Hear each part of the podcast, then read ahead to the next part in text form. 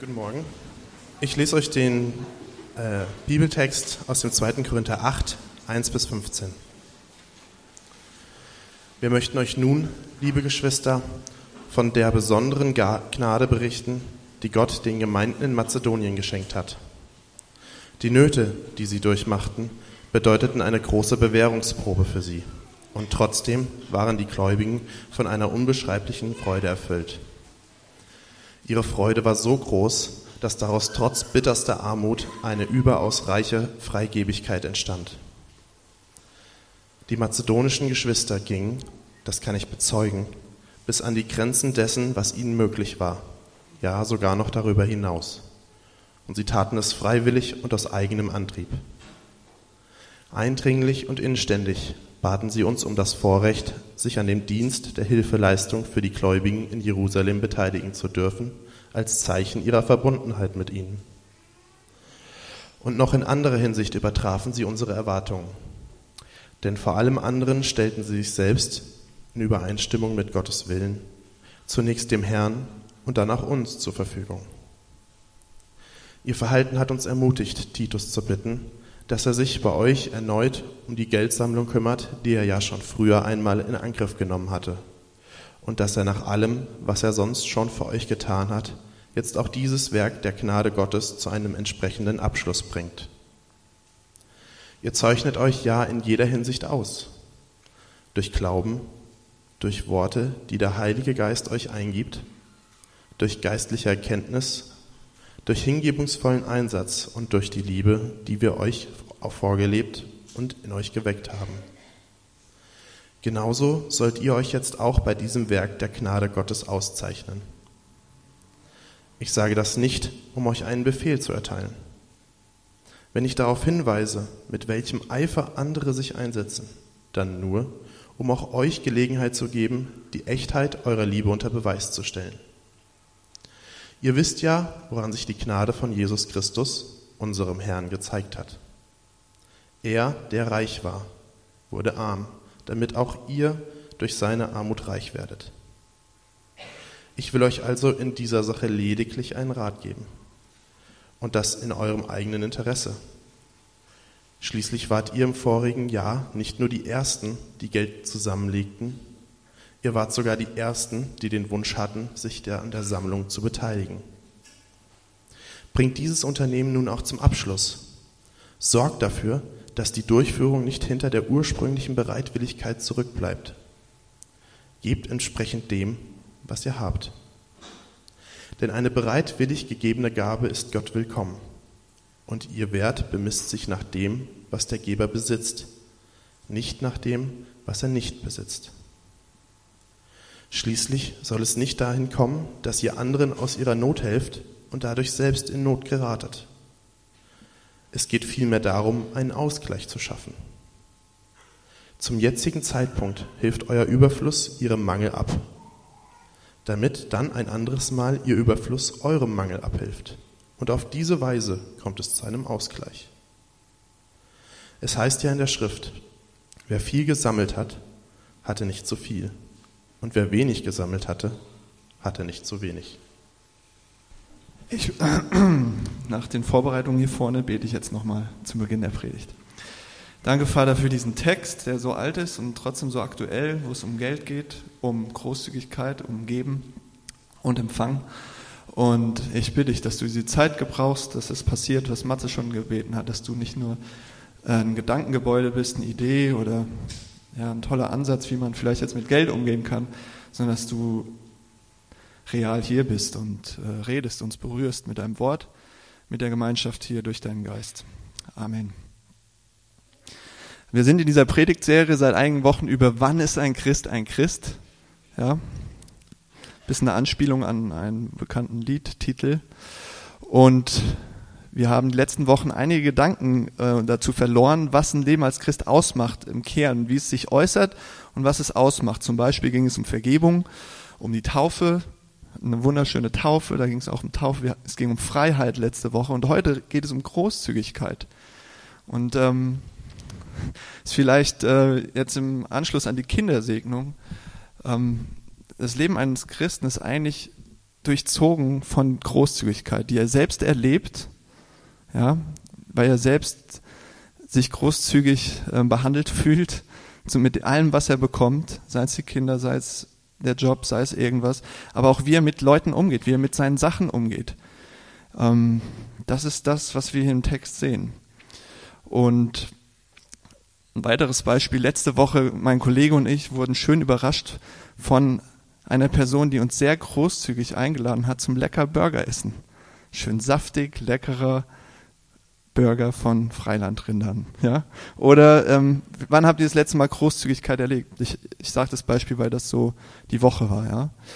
Ähm, wir haben Großzügigkeit erlebt als ähm, Hamburg, als Gemeinde zusammen. Zum Beispiel Ende letzten Jahres hatten wir eine große Lücke von über 10.000 Euro und ähm, wussten nicht, wie geht das Jahr so aus. Und auf einmal kamen Leute und haben richtig Batzen nochmal hingeworfen und ähm, wir konnten alles, alle Rechnungen bezahlen und kamen auf Null raus. Das, und Großzügigkeit ist irgendwie wie so eine Dynamik. Ja, wenn die empfangen wird, passiert irgendwas und es geht so weiter und es wird so weitergegeben. Also das ist auch, was wir im Text sehen. Es macht Spaß, es macht Freude, es ist was total Positives. Und äh, in unserem Text fordert Paulus im Prinzip diese Gemeinde in Korinth auf, großzügig zu geben, wegzugeben, immer weiter zu geben. Dieser Text zeigt uns einiges darüber, eben wie dieses Verhältnis zu unserem Besitz durch den Glauben revolutioniert werden kann. Oder noch stärker vielleicht, als es bei einigen schon ist, ähm, erneuert werden kann. Und dazu ähm, bringt mehr abzugeben. Und dazu eben drei Fragen an den Text zum Thema Großzügigkeit. Warum sollten wir überhaupt großzügiger werden? Ja, ist vielleicht für einige überhaupt keine Frage, aber der Text sagt darüber was. Zweite Frage, was bedeutet es, laut Paulus großzügiger zu werden? Und wie können wir großzügiger werden? Also warum, was bedeutet es und wie kann es passieren? Und diese Frage, warum, greift er im Prinzip am Ende des Textes auf, Verse 13 bis 15. Da gibt es eine ganz einfache und offensichtliche Antwort, ähm, für die man, glaube ich, nicht groß lange nachdenken muss. Warum ist Großzügigkeit wichtig? Warum ist es wichtig abzugeben? es gibt den Bedarf. Es gibt genug Leute in der Welt, in dieser Stadt auch, um euch herum. Es gibt Bedarf an Großzügigkeit. Deshalb schreibt Paulus diese Zahlen hier. Und was er schreibt ist, es geht um einen Ausgleich. Also ist ganz interessant, jetzt denkt nicht an diese ganzen politisch erzwungenen, gesetzgebenden Ausgleichstheorien, ja, vergesst das alles. Darum geht es hier nicht. Es geht wirklich um einen Ausgleich aus der Gemeinschaft heraus. Ähm, wir werden da später noch gleich drauf äh, kommen, um freiwilligen Ausgleich. Nicht durch Macht oder Gewalt oder Gesetz erzwungen. Und er fragt die Korinther, die offensichtlich finanziell ganz gut dastehen. Korinth war nämlich so ein bisschen ähnlich vielleicht wie Hamburg, ähm, eine, Handelsstadt, eine Hafenstadt. Es wurde viel Geld verdient, war wichtig im Römischen Reich, ein Knotenpunkt. Und da war wohl Geld und deswegen schreibt er diesen, diese Zeilen, weil es Leute gab in Jerusalem, die erste Gemeinde, da war nicht so viel Geld und die Leute hatten nicht genug, da gab es einen Bedarf. Und Paulus bekräftigt sein Anliegen mit einer Geschichte aus dem Alten Testament, dass dieses letzte, was wir gehört haben, dieses Zitat, ähm, ganz witzig, ähm, verwendet Israel als Beispiel, um den Korinthern vor Augen zu malen, worum es ihm geht. Und er schreibt, es heißt ja, wer viel gesammelt hatte, hatte nicht zu viel und wer wenig gesammelt hatte, hatte nicht zu wenig. Warum erzählt er das denn jetzt? Ähm, warum schmeißt er denen nochmal dieses Zitat an den Kopf? Das ist nämlich diese Geschichte, wo das Volk Israel durch die Wüste zieht und eigentlich nichts hat. Also nichts zu essen, ähm, ja, keine Versorgung und wo sie anfangen wirklich zu klagen, zu schreien nach Gott und Gott schickt ihnen dieses Manna. Ja, Manna heißt, was ist das? Ähm, weil Gott es regnen lässt und es ist so wie, wie Morgentau lag das da und das konnte man aufsammeln und wohl irgendwie zu Brot verarbeiten und äh, essen. Also es war ein Wunder. Gott hat eingegriffen durch ein Wunder und hat sein Volk 40 Jahre lang in der Wüste so versorgt. So steht es im Alten Testament. Und keiner litt Mangel. Egal wie viel oder wenig jemand sammelte. Jeder hatte immer genug. Und wir sehen das hier einfach, dass Gott persönlich sorgte um sein Volk. Aber warum erzählt Paulus hier diese schöne Geschichte? Ja, das war damals, das war mit Israel, das war das Manna. Warum benutzt er das jetzt so als Beispiel und erzählt ihnen das? Weil das veranschaulicht, wie Kirche mit Besitz und Reichtum umgehen soll. Ja, wie das passieren soll, wie diese Gemeinschaft leben soll. Wer viel hat, der soll sich gut überlegen, Warum habe ich so viel? Ähm, der soll damit verantwortungsvoll umgehen. Er soll ein guter Haushalter sein und sich fragen, wie viel brauche ich eigentlich zum Leben? Und den Rest, den soll er abgeben, damit ein anderer nicht zu wenig hat. Ja, das ist die einfache Rechnung im Prinzip hier von dem Text. Und was sehr interessant ist an dem Zitat, was Gott in der Wüste selbst tut, durch dieses Wunder tut, er lässt das Manna regnen auf mysteriöse Weise, wendet Paulus hier auf die Gemeinde an, auf Kirche und sagt, wenn ihr das tut, wenn ihr für diesen Ausgleich sorgt, dann gebt ihr das Manna, dann tut ihr das Wunder, dann sorgt ihr für den Ausgleich wie Gott in der Wüste für Israel. Was bedeutet das jetzt für uns hier, wenn wir hier sitzen in Hamburg, in der Aula von der Fremdsprachenschule hier heute? Das heißt, ihr könnt Teil von diesem Wunder sein. Ihr könnt Teil von Gottes Wirken sein, ähm, wenn ihr so gebt, wie Paulus das hier sagt. Durch euer Geben kann Gott aus eurem Geben Manna machen für andere. Himmelsbrot. Ja, dann kann er andere versorgen, kann er für diesen Ausgleich sorgen, wenn wir als Kirche das tun, äh, wozu wir hier aufgefordert sind. Ein Beispiel, Veranschaulichung. Ich habe da neulich eine unfassbare Geschichte gehört, die mich schwer beeindruckt hat und die ich deswegen jetzt hier auch erzählen will. Es gibt ähm, äh, eine Mission, die heißt International Justice Mission. Vielleicht hat der eine oder andere von der schon gehört. Und was die machen ist, sie treten für Gerechtigkeit ein für Arme. Und im wahrsten Sinne des Wortes Gerechtigkeit. Also die, ähm, die suchen wirklich Gegenden, wo extreme Ungerechtigkeit her, herrscht, weil Leute verarmt sind und man es mit ihnen machen kann im Prinzip, sie sich nicht wehren können. Unterdrückte Sklaven, ähm, Schuldensklaven oder auch ähm, ja, Sklaven, die sich prostituieren müssen unter Zwang. Und was sie machen, sie schicken da Ermittler rein, verdeckt, also eine Missionsgesellschaft, schicken da Vermittler rein und retten Einzelne daraus was schon mal großartig ist. Aber was sie dann noch machen ist, weil das von einem Anwalt gegründet wurde, also Juristen aufgepasst, es wurde von einem Anwalt gegründet, die Missionsgesellschaft. Sie verfolgen die Täter strafrechtlich, also sie sammeln Beweise, gucken, was die Gesetzeslage vor Ort ist. Die muss natürlich irgendwie gegeben sein, an die sich aber wahrscheinlich die wenigsten dort halten, die so handeln, und ähm, verfolgen das rechtlich mit der Polizei zusammen, mit dem Rechtssystem zusammen, mit den Richtern zusammen.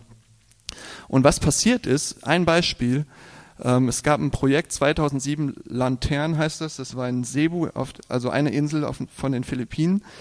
Und da ist was Unglaubliches passiert. Ähm, und zwar haben die Bill und Melinda Gates Stiftung gesagt, wir spenden 5 Millionen Dollar, aber, ja, kann jetzt nicht jeder von uns, das ist aber ein Beispiel. Wir spenden 5 Millionen Dollar, aber wir wollen sehen, dass sich die Zahl der Kinder, die in Prostitution gezwungen werden, ein Riesenproblem dort auf dem Philippinen, aber auf Cebu, um 20 Prozent sinkt. Also die Zahl, die Gesamtzahl, also wenn es 1000 Kinder wären, ich glaube viel, viel mehr, aber wenn es 1000 Kinder wären, 800 Kinder nur noch statt 1000, dass 200 raus sind. Ja, das war so ähm, das Ziel und da hat diese Stiftung, ähm, ja, Bill und Melinda Gates Stiftung gesagt, das wollen wir passieren sehen, das ist die Bedingung. Und was passiert ist, nach drei Jahren, 2010, durch die Ermittler, durch rechtliche Verfolgung waren 220 Kinder befreit und über 100 Menschenhändler auf der Anklagebank. Und was passiert ist, hat alle Leute so schockiert, weil es ist nicht nur eine Verringerung gewesen von 20 Prozent, sondern um 80 Prozent. Also wenn es vorher 1000 Kinder waren, waren es noch 200. Und ich weiß nicht, wie es heute aussieht, aber es eine unglaubliche Auswirkung hat, dass jemand gesagt hat, ich will hier für diesen Ausgleich sorgen. Ich will hier ähm, geben, was ich habe, was ich zu viel habe. Ähm, ja, und jetzt wollen wir nicht darüber diskutieren, über diese großen Stiftungen und was die Leute alles Schlimmes in ihrem Leben gemacht haben, es ist ein Beispiel. Jemand gibt und ähm, es rettet die Existenz von zig Kindern, eine ganze Insel. Okay, es hört sich großartig an und ich sage, hm, ich habe keine 5 Millionen Dollar, ich kann das nicht. ja, aber wie können wir das anwenden? Wie können wir diesen Ausgleichsgedanken anwenden? Wenn ihr zu den Leuten gehört, die sagen, ich glaube das, ich bin Christ, ich glaube, dass das Gottes Wort ist, ich glaube, dass Paulus das auch zu mir heute sagt durch seinen Heiligen Geist, dann setzt euch hin, zumindest versuchen wir das immer wieder zu Hause und überlegt, wir haben nicht viel, vielleicht, vielleicht haben wir sehr viel global gesehen, aber man denkt es vielleicht so, wir haben ja gar nicht so viel. Was mache ich mit dem, und wie und wo kann ich dafür einen Ausgleich sorgen. Ja, und jetzt sag nicht, ah, das ist ja nur für die Glaubensgeschwister. Ja, ist für die Glaubensgeschwister auch. Aber nächste Woche wird es um den barmherzigen Samariter gehen. Und da fragt Jesus, wer ist dein Nächster? ja, kommt nächste Woche und hört euch das an. Also nicht nur eure Glaubensgeschwister, Christen, was auch immer, sind eure Nächsten. Werdet ihr nächste Woche hören. Und ähm, wie wenden wir das an? Wir nehmen das einfach ernst und sagen, wir haben was anvertraut bekommen. Wie gehen wir damit um? Wie sorgen wir für so einen Ausgleich? Wie können wir das vernünftig, verantwortungsvoll einsetzen, was wir haben?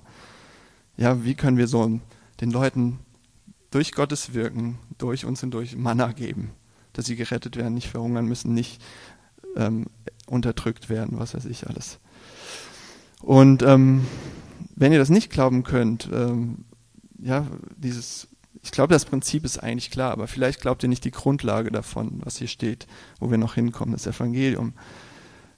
Wäre es nicht, ist es nicht ein Traum, ist es nicht ein, ein Wahnsinn, sowas, wenn sowas funktioniert in einer größeren Gemeinschaft, nicht nur individuell, wenn wirklich Leute so auf Dauer miteinander umgehen, so Gemeinschaften miteinander umgehen und Gesellschaften, also ich finde das ein Traum. Und ähm, es ist sehr, sehr visionär eigentlich, was Paulus hier sagt. Und die Anwendung ist im Prinzip so einfach wie herausfordernd. Behaltet das für euch, was ihr wirklich zum Leben braucht und gebt das ab. Ähm, was ihr nicht braucht, und gibt es für andere. Okay, jetzt könnten wir lange darüber diskutieren, was brauchen wir denn eigentlich heute? Ein Fernseher, ein Auto, ein, ähm, das und schicke Klamotten, keine Eulenklamotten und das und das. Können wir lange darüber diskutieren, will ich aber überhaupt nicht. Ähm, ich glaube nämlich, dass das sehr, sehr unterschiedlich von jedem hier definiert wird. Und das macht nicht so viel Sinn, da jetzt was zu, sagen. Aber was unbestritten ist, für alle gilt, egal wie viel ihr verdient, Hamburg ist eine reiche Stadt. Deutschland ist ein reiches Land. Und ähm, normalerweise, mich eingeschlossen, behalten wir viel mehr als das, was wir zum Leben brauchen. Normalerweise. Beobachte ich und äh, ja, glaube ich, viele andere auch. Und was Paulus macht, ist es eigentlich eine Gegenkultur zu Konsumkultur. Es ist eine Gebekultur, Gebekultur, Gebekultur. Konsum, ja, wo wir es brauchen, Essen, äh, Nahrung, Klamotten, Wohnen, aber Gebekultur, Gebekultur. Es ist eigentlich radikal. Und ähm, ja, es ist eine Manna-Bewegung. Ja, hört sich seltsam an, ich weiß. Aber lasst es regnen, so da, wo Bedarf ist, mit eure, dem, was ihr anvertraut bekommen habt. Lasst es regnen, das Brot. Ja, ist doch krass, wenn man sagen kann, ich bin an so einem Wunder beteiligt. Oder? Wollt ihr das nicht? Und am Ende sollen alle genug haben. Das ist eben diese radikale Sicht auf Besitz und Wohlstand in der Gemeinde. Und die Paulus hier sagt, die uns stark herausfordern und hinterfragt. Gerade heute uns hier, Westler, Hamburger. Zweite Frage an den Text. Ja? Also, sorgt für einen Ausgleich mit dem, was Gott euch anvertraut hat. In dem Maß, in dem ihr das könnt. Zweite Frage, was bedeutet das denn jetzt, großzügiger zu werden? Was heißt es? Es ist auffällig, dass Paulus hier keine klare Definition von Großzügigkeit gibt. Ist euch das aufgefallen? Ja, vielleicht die, die mit Texten, biblischen Texten zu tun haben. Wo ist hier eigentlich der Zehnte? Wo sind hier die Prozentzahlen? Wo ist hier die Definition, dass ich sagen kann, ich kann einen Haken machen, ich war großzügig. ja, wo ist hier die klare Definition? Habt ihr die gesehen? Ich finde das sehr interessant, dass er anfängt mit einer Geschichte. Also erzählt, Paulus ist nicht der große Geschichtenerzähler, er ist ein Lehrer. Aber er erzählt dir tatsächlich doch mal eine Geschichte von, einer, von einem Vorbild, von einer Gemeinde, die das gelebt hat. Ähm, er malt den Korinthern so ein, sowas vor Augen und wirft ihnen das hin und sagt, guckt euch das mal an, was da passiert ist. Und äh, das ist schön zu sehen, weil wir haben es hier mit Leuten zu tun, die er ihnen vor Augen stellt. Ich habe es im Prinzip falsch gemacht. Bill und Melinda Gates Stiftung, fünf Millionen. Weißt du, also wisst ihr, wen ihr hier nimmt? der nimmt hier die sozial unterdrückten, schwachen, armen, Verfolgten und nimmt die als Beispiel und stellt die den reichen Korinthern vor Augen. Also macht genau das Gegenteil und sagt, guckt euch die Leute da in Mazedonien, was die gegeben haben. Und ähm, wir sehen zwei Sachen bei denen. Einmal, die waren arm. Und wenn Paulus sagt arm, dann weiß er, wovon er redet. Dann geht es, die hatten nicht viel, die hatten keinen Überschuss, keinen Luxus, keinen Komfort, die waren arm. Und zweitens, die waren verfolgt, die waren in Not, ähm, die mussten Angst haben um ihr Leben, die waren unterdrückt. Also sie waren materiell in Not und sie waren in Verfolgung, also sie waren bedroht durch Unterdrückung und Gewalt. Und was machen sie? Sie versuchen nicht, das wenige, was sie haben, zu nehmen und zu beschützen und sich dran zu klammern und sagen, wir haben doch nichts, wir haben doch gar nichts, wir haben nur das, was wir anhaben. Und was die machen ist, die geben. Ja, die haben keine Angst, die geben obwohl die schon fast nichts mehr haben. Das Paradox mitten in ihrer Verfolgung steht hier, mitten in der schlimmsten Existenzangst sind sie voller Freude und mitten in der Armut sind sie großzügig, verschwenderisch, freigebig und geben. Was ist denn das? Das ist doch nicht zu glauben, oder? Das kann, das kann man doch nicht machen. Das hört sich verrückt an. Das ist doch eigentlich, Paulus sagt doch später, gebt nicht so viel, dass ihr euch selbst in Gefahr bringt. Das, das, kann man, das können die noch nicht tun. Und sie leben eigentlich das, was Jesus seiner Gemeinde gesagt hat, wie sie leben soll. Und das, was die erste Gemeinde gelebt hat, Apostelgeschichte 2, wir können das nachlesen, ähm, was christliche Gemeinschaft im wahrsten Sinne des Wortes bedeutet, sie definiert sich selbst von Stunde 1 durch Geben, durch Teilen. Ja, kein Kommunismus, ja, keine Arbeiterklasse gegen die, das gegen die da oben. Wie heißt das? Proletariat, ne? Nee, Proletariat gegen, wie was war das? Ihr wisst das. Ich heiße Marx, ich muss das eigentlich auch wissen, aber mir ist entfallen. Gestern habe ich einen Pizzaservice angerufen und habe gesagt, Dominik Marx, M-A-X. Und dann hat sie gesagt, ja, wie der Karl Marx. Also die wusste noch was ein bisschen von Geschichte, Philosophie, das war gut. Aber ich weiß gerade nicht, wie die heißen.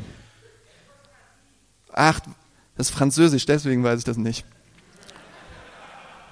Es ist hier ein Franzose, sorry, das muss ich auch erzählen, ein amerikanischer Freund, hier sind ein paar Amerikaner, hat zu seiner Tochter gesagt am Freitag, heute darfst du die Franzosen hassen. Entschuldigung, ich bin auf der Kanzel, aber ähm, und sie so, warum? Weil es Franzosen sind. Entschuldigung, das war nicht so lustig. Ähm, aber wir haben sie herausgehauen, also alles gut. Es war nicht sehr christlich, ich weiß. Ähm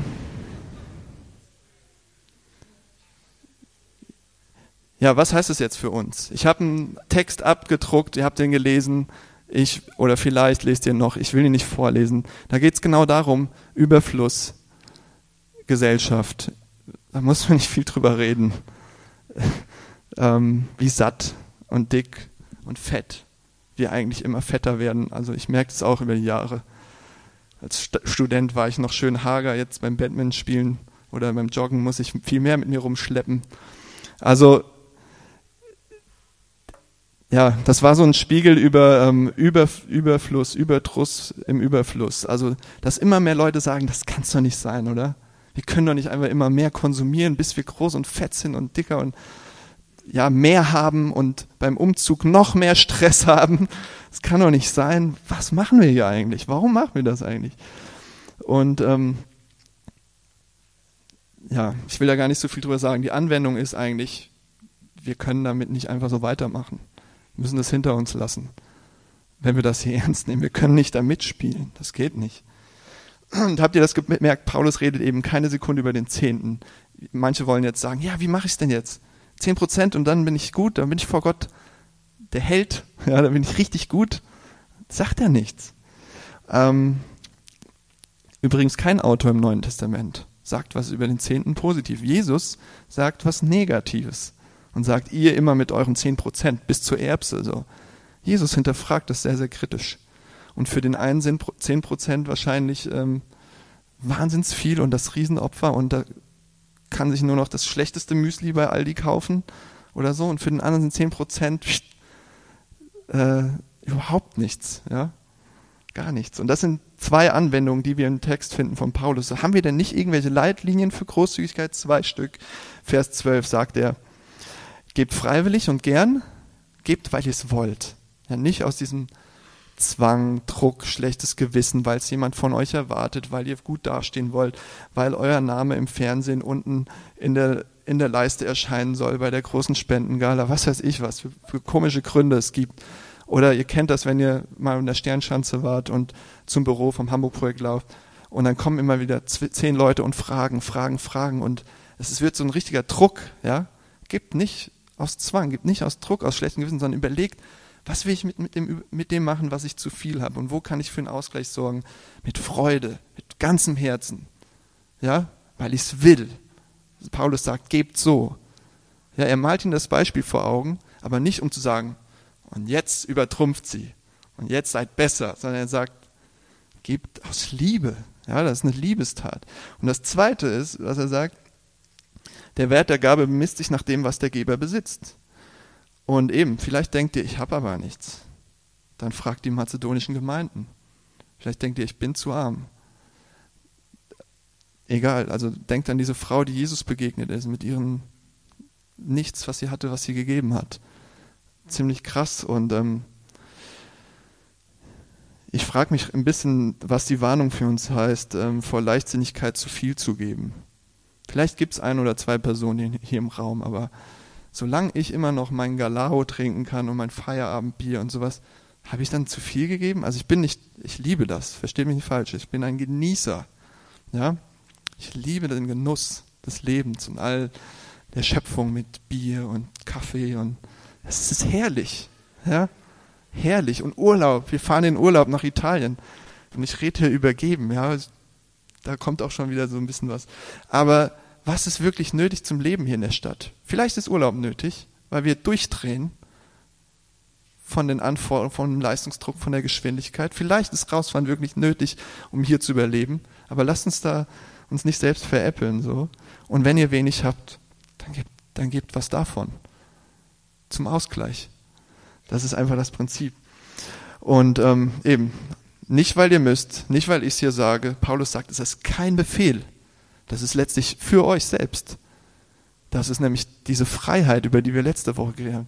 Hängt nicht an dem Geld, lasst euch nicht bestimmen davon, dass es euch verfolgt bis in die Nacht und ihr nicht schlafen könnt, sondern das ist Freiheit, so damit umzugehen. Gebt's weg. Ja? Es ist nur Geld. Das ist hier in diesem Zitat ganz schön im Spiegel. Es ist nur Geld. Was kann man mit Geld denn machen? Ausgeben. Aber mehr nicht.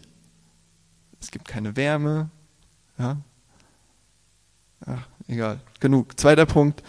Ähm, es ist ein Wunder, wenn dieser Ausgleich passiert. Es ist wie Manna. Es ist nicht das natürliche Verhalten, wo ich früh morgens dran denke, wenn ich aufstehe. Was kann ich heute geben? Wem kann ich heute was geben? Wem kann ich heute abgeben? Und ähm, ist nicht mein erster Gedanke, ist nicht, was ich automatisch tue. Aber wie kann das denn passieren? Dritte Frage, wie können wir großzügiger werden? Und Paulus redet eigentlich vom Vers 1 darüber, wenn er über Großzügigkeit redet. Er kann nicht von Großzügigkeit reden ohne über Gnade zu reden. Das kriegt er nicht auseinander. Er kann nicht über Großzügigkeit reden, ohne über Gnade zu reden. Vom ersten Satz an über Geld redet er über Gnade. Warum? Er redet von einer Gnade, die Gott schenkt, also eine empfangene Gnade. Das ist diese Dynamik, von der ich am Anfang was gesagt habe, die zu einer gebenden Gnade wird. Ja? Also es ist eine Gnade, die nicht versumpft und versickert, und ah, gut, dass ich sie habe. Und das ist eine Gnade, die eine Dynamik auslöst. Empfangen und dann geben. Und aufgepasst, Gnade wird ja oft äh, für alles Mögliche missbraucht. Ähm, was sagt Paulus über die Gemeinden in Mazedonien? Was macht diese Gnade? Die befreit die mazedonischen Gemeinden nicht aus ihrer Verfolgung, ja, und nicht aus ihrer finanziellen Not. Habt ihr davon was gelesen? Nee, der, die Gnade befreit sie nicht aus dieser Misere. Aber was macht sie? Die gibt ihn mitten in diesen ätzenden, schwierigen, krassen Umständen, die echt nicht, nicht gut sind. Im keinsten Falle gut. Gibt er ihnen Freude und Großzügigkeit. Das ist, was die Gnade macht. Ja? Die Gnade macht uns nicht hier das Schlaraffenland, dass wir unsere netten Sachen hier für uns alle haben und unsere Gemeinde alles nett und schön ist und alles sicher und toll und besser und so ein Wohlfühlding und keine Verfolgung, also Ding, was da abgeht. Und, aber in diesen Sachen, in der Misere schenkt Gnade Freude und Großzügigkeit. Das ist, was sie wirkt. Wie sie stark arbeitet, von innen nach außen im Prinzip. Nicht von außen nach innen. Nicht die Umstände ändern und dann geht's euch gut. Ich nehme euch die Verfolgung, ich nehme euch die Armut und dann, dann werdet, dann werdet ihr aufblühen. Nee, nee. In der Situation kommt die Gnade und verändert sie von innen nach außen, gibt ihnen Freude und Großzügigkeit. Was ist das für ein merkwürdiges Ding? Warum ist Gott so komisch? Warum ist Gnade so seltsam? Was sollen wir denn damit anfangen? Das ist ja nichts Handfestes, dieses innere Zeug so. Ja, was die erleben, diese mazedonischen Gemeinden, ist ein Hinweis darauf, wozu das Evangelium aber in der Lage ist. Wo es ansetzt, wo es anfängt. Es, es stellt unser Leben auf den Kopf. Es fängt an, alles zu verändern. Und es ist eine Kraft, die reinkommt und alles umkrempelt. Es gibt keine neuen Regeln. Jetzt müsst ihr 10% geben. Oder jetzt. Ja, es gibt keinen Befehl. Es gibt kein, du, ihr müsst jetzt geben, sonst seid ihr nicht mehr die Gemeinde in Korinth. So, es gibt keinen Druck, kein Zehnter. Es ist nicht Gewissensberuhigung, Angst, Pflicht. Er sagt, die Gnade ist in euch am Werk. Ich sehe es. Jetzt lasst sie arbeiten. Lasst die Dynamik weitergehen. Lasst die Gnade arbeiten. Das ist eine Dynamik. Das ist kein statisches Ding. Ihr empfangt es und klammert und behaltet. Also wie können wir uns das vorstellen? Gibt es dafür ein Vergleich, ein Bild? Ich versuche es. Gnade ist immer schwierig, weil es so Gott im tiefsten Wesen beschreibt. Aber Gnade bewirkt eben diese Dynamik. Empfangende Gnade wird zu gebender Gnade. Stellt euch vor, ihr bekommt was unfassbar Wertvolles geschenkt, was ihr euch immer erträumt habt. Ja? Zum Beispiel ein Bulli, womit ihr jedes Wochenende an den Strand fahren könnt. Und mit, mit, allen, mit der ganzen Surfausrüstung, mit allem drum und dran. Oder jedes Jahr, ihr kriegt ein Ferienhaus, äh, was weiß ich, auf den Malediven, nee, oder naja, was weiß ich wo. Und ähm, da könnt ihr jedes Jahr hin, umsonst. Ihr kriegt so ein wertvolles Geschenk und ihr, ihr fasst es nicht, ihr, ihr zerbrecht Ihr wollt es nicht glauben. Was passiert dann? Ihr fahrt da hin und nächstes Jahr nehmt ihr eure Freunde mit oder Leute mit, wo ihr wisst, die würden sich so dermaßen auch darüber freuen, oder? Wir haben das ein bisschen erlebt mit unserer Wohnung. Sehr banales Beispiel, aber wir hatten, wir haben Freunde, die gesagt haben, wir sehen euch als Familie, ihr werdet zu fünft sein und eure Wohnung ist zu klein für unsere Verhältnisse heute. Vor 50 Jahren war das wahrscheinlich alles gut. Egal, eure Wohnung ist zu klein wenn ihr eine neue Wohnung habt, wir zahlen die Differenz zur alten Wohnung. Und wir so, boah, das ist Hammer, das ist Gnade, das, damit haben wir nicht gerechnet. Völlig überrascht haben sie uns erwischt. Und was wir seitdem machen, wir danken oder wir, wir freuen uns viel mehr an dieser Wohnung die ganze Zeit und wollen sie teilen, wollen unser fünftes Zimmer auch weggeben. Jetzt nicht alle eure Gäste zu uns schicken, aber wir, ähm, ja, wir freuen uns daran, das zu teilen, weil das so ein Geschenk ist, diese Wohnung für uns. Es ist Gnade, es ist, es ist diese Dynamik und wir wollen es geben. Also ich sage nicht, dass wir da super weit schon sind, aber das fängt irgendwie an zu arbeiten, ja. Das ist diese Gnadendynamik. Und das Prinzip ist, eure Freude über das Empfangene bewirkt, dass ihr das weitergeben wollt, was ihr bekommen habt. Was habt ihr bekommen? Was habt ihr alle bekommen, egal was ihr in diesem Moment glaubt oder nicht vertraut oder nicht glaubt. Paulus sagt es in Vers 9, ihr wisst ja, woran sich die Gnade von Jesus Christus, unserem Herrn, gezeigt hat. Er, der reich war, wurde arm, damit ihr durch seine Armut reich werdet. Und genau das, diese Gnade hat diese mazedonischen Gemeinden umgepustet.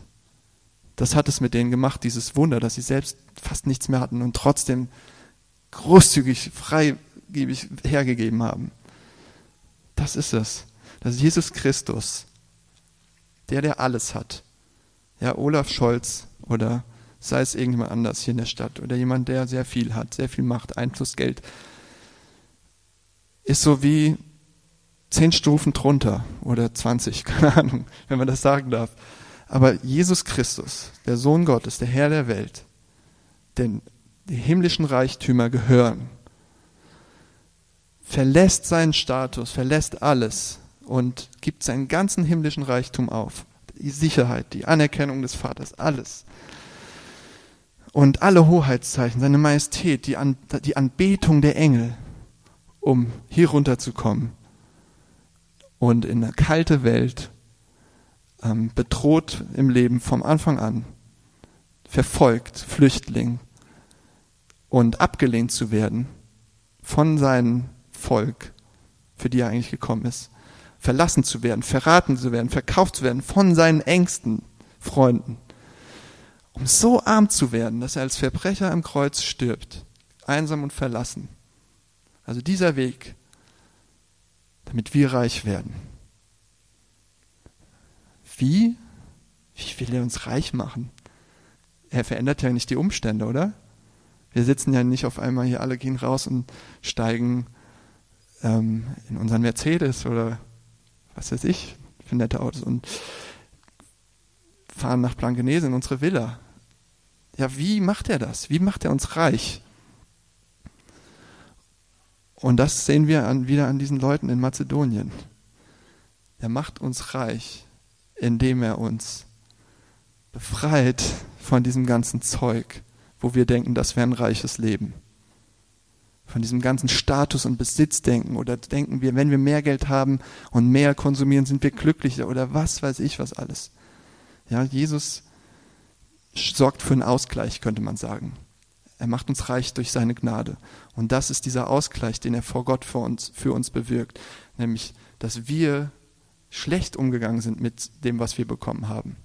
Dass wir das mit Füßen getreten haben, wie Gott sich Leben vorstellt, wie Gott sich Gemeinschaft vorstellt, Umgang miteinander, Liebe im Teilen, dass wir es nicht gemacht haben, dass da eine, dass wir, dass da Schuld ist bei Gott, dass wir im Minus stehen, dass wir vor Gott tief, tief, tief rote Zahlen haben.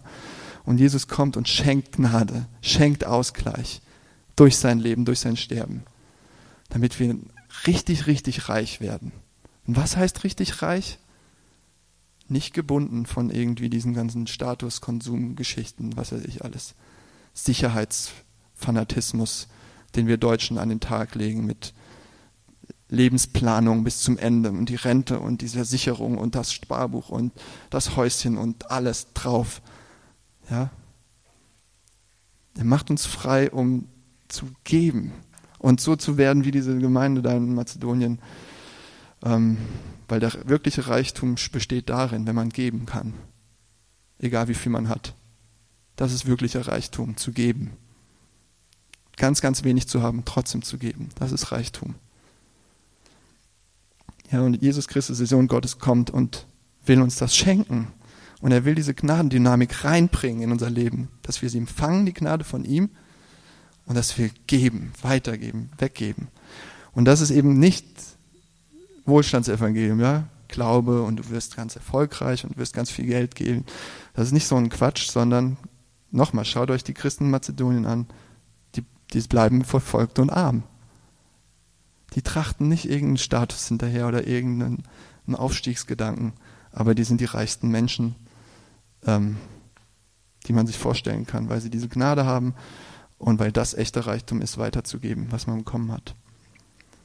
Und dann könnt ihr mit diesen Leuten und mit all denen, die an das Evangelium glauben, wieder glauben wollen, sagen, wir können alles, was wir sind und haben. Das ist alles Gnade. Egal wie viel, es ist alles Gnade, Gnade, Gnade geschenkt. Alles bekommen wir aus Gnade. Unser Reichtum ist das, was wir bekommen von Christus. Und alles, was wir sitzen, egal wie wenig es ist, hat er uns anvertraut, um für diesen Ausgleich eben zu sorgen. Um Manna zu werden für die anderen, damit die leben können, damit die genug haben. Und was wir haben, davon können wir frei und fröhlich abgeben. Bitte nicht zerknirscht und selbstmitleidig und äh, wir müssen ja irgendwie ähm, diese großen dunklen Kinderaugen haben mich so schön angeguckt und ihr habt das schlechte Gewissen. Gebt frei und weil ihr es wollt, weil das ist Reichtum. Gebt frei und weil ihr es wollt, weil die Gnade anfängt in euch zu arbeiten. Das ist echter Reichtum. Denn er hat uns seinen Reichtum geschenkt, der Sohn des Himmels. Ich bete noch zum Abschluss mit uns. Jesus Christus, du bist der, der alles aufgegeben hat. Ähm, dir, hat dir gehört alles. Und du hast alles aufgegeben, den, den Reichtum der ganzen Schöpfung, der ganzen Welt und des Himmels und der Erde, ähm, um uns reich zu machen, um uns richtig reich zu machen, um uns neu zu machen, Und dass wir frei sind von allem, was uns da gefangen nimmt, an Sicherheits- und Status und ähm, was weiß ich, was für Beklemmungen, Ängste, Sorgen, dass wir so reich werden, dass wir geben können, egal was wir haben. Ähm, dass wir das Leben, was da steht, und immer gucken, wie wir für Ausgleich sorgen können bei Leuten, die zu wenig haben. Mach uns zu so einer Gemeinschaft. Erneuere uns und äh, lass diese Gnade von dir kraftvoll arbeiten in uns. Amen.